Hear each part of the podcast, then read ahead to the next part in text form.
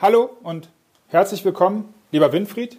Hallo und herzlich willkommen, lieber Hörer, zur 15. Episode. Und ich starte direkt mit meiner ersten Frage und zwar bin ich wieder bei deinem Buch. Du schreibst recht weit vorne in deinem Buch, beziehungsweise, naja, besser, du vergleichst, um das Thema deutlich zu machen, die Wesenskernadressierung, die du erstellst, die du, die du, die du erlebbar machst, eine Art, das wäre eine Art Betriebsanleitung. Was hat es mit diesem Vergleich auf sich? Also zuerst mal Hallo an die Menschen, die zuhören.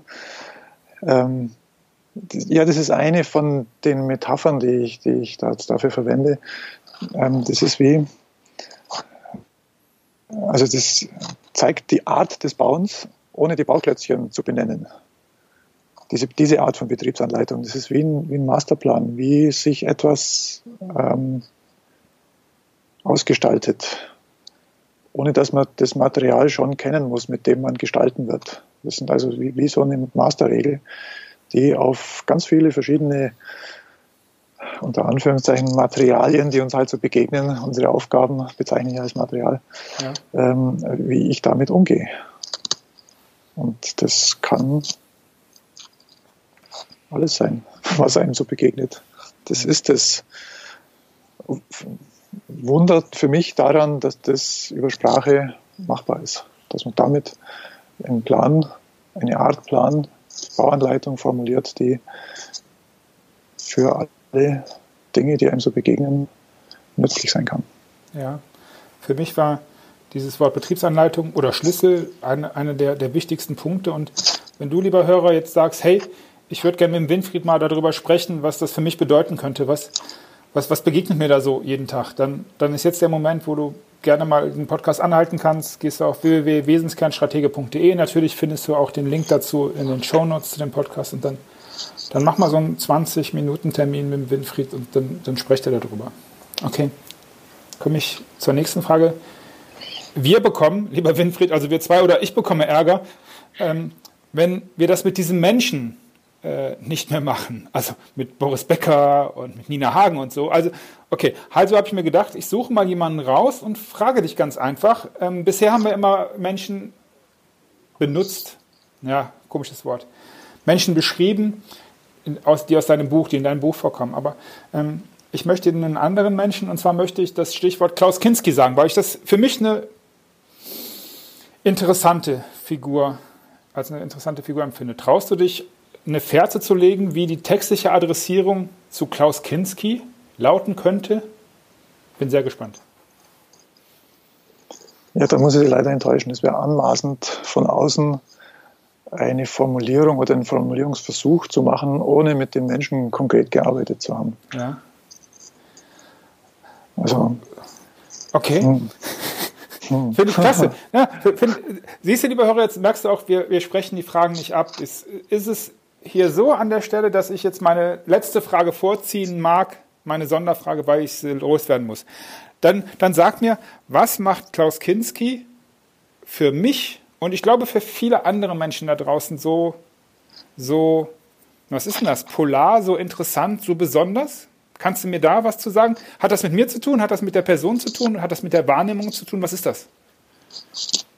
Also ich kann nur ganz persönlich von mir sprechen. Ja, bitte der bringt was zum Klingen, das mich daran erinnert, dass eine dunkle Seite in mir ist. Mhm. Der spielt so abgedrehte Charaktere. Ob er jetzt privat so ist, wissen wir ja nicht. Mhm. Dass das so dieses, eine Erinnerung für mich ist, ja, wir Menschenwesen haben eine dunkle Seite. Die, ja, mehr gibt es eigentlich nicht zu sagen. Mhm. Und jetzt ist die Frage, ist es für dich ähnlich oder wie ist es für andere Menschen? Was macht der Klaus Kinski mit denen, wenn sie den Kerl beobachten, faszinierend finden oder sich fasziniert abwenden oder was auch immer, was dieser Kerl polarisieren, so wie du es gesagt hast, eben mit uns anstellt. Er ist ein sehr stark polarisierender ja. Charakter. Sehr spannend. Lass uns das bei Gelegenheit auch nochmal so privat, wenn du magst, diskutieren. Ich glaube, bei mir hat es damit zu tun, dass er sich die Freiheit rausnimmt. Das ist mein, das, was mir zuerst einfällt, die Freiheit rausnimmt, Filter wegzulassen. Irgendwie so. Hm. Okay. Danke. Da kann jeder, macht jeder, was auch immer er daraus machen möchte. Das, das finde ich, find ich spannend. Sehr, sehr spannend. Okay.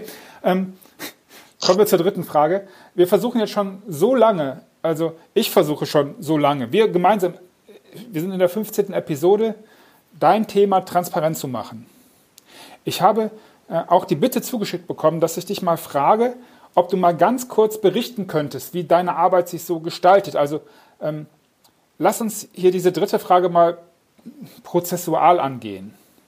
Und in der 16. Episode, also in der nächsten, kann ich schon mal einen Ausblick geben, da werden wir dann halt, weil wir ja nur drei Fragen haben, inhaltlich. Also prozessual, wie sieht so ein Tag, beziehungsweise richtiger ist ja, wie sehen die Tage bei dir aus, wenn ich als Kunde, als Mandant, als Klient, wie komme ich eigentlich zu dir? Was, was sind das Kunden? Wie sehen die aus? Oh, das sind jetzt mehrere Fragen. Also das Prozessuale. Ja. Ich bleibe mal dort.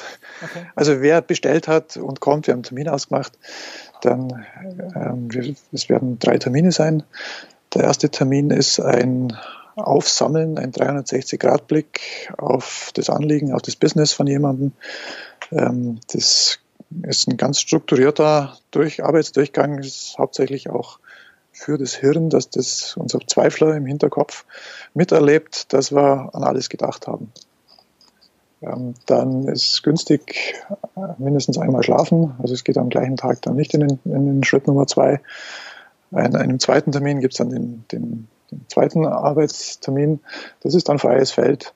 Auf der Basis von dem am ersten Termin eingesammelten ähm, ist es so eine Art Interviewgespräch. Ich frage die Menschen antworten. Und das da ist auch, glaube ich, das, was mir als Wesen geschenkt ist, dass ich eben gut fragen und hinhören kann und aufgrund dieser, dieses Vorgangs auch merke, wo es hingeht.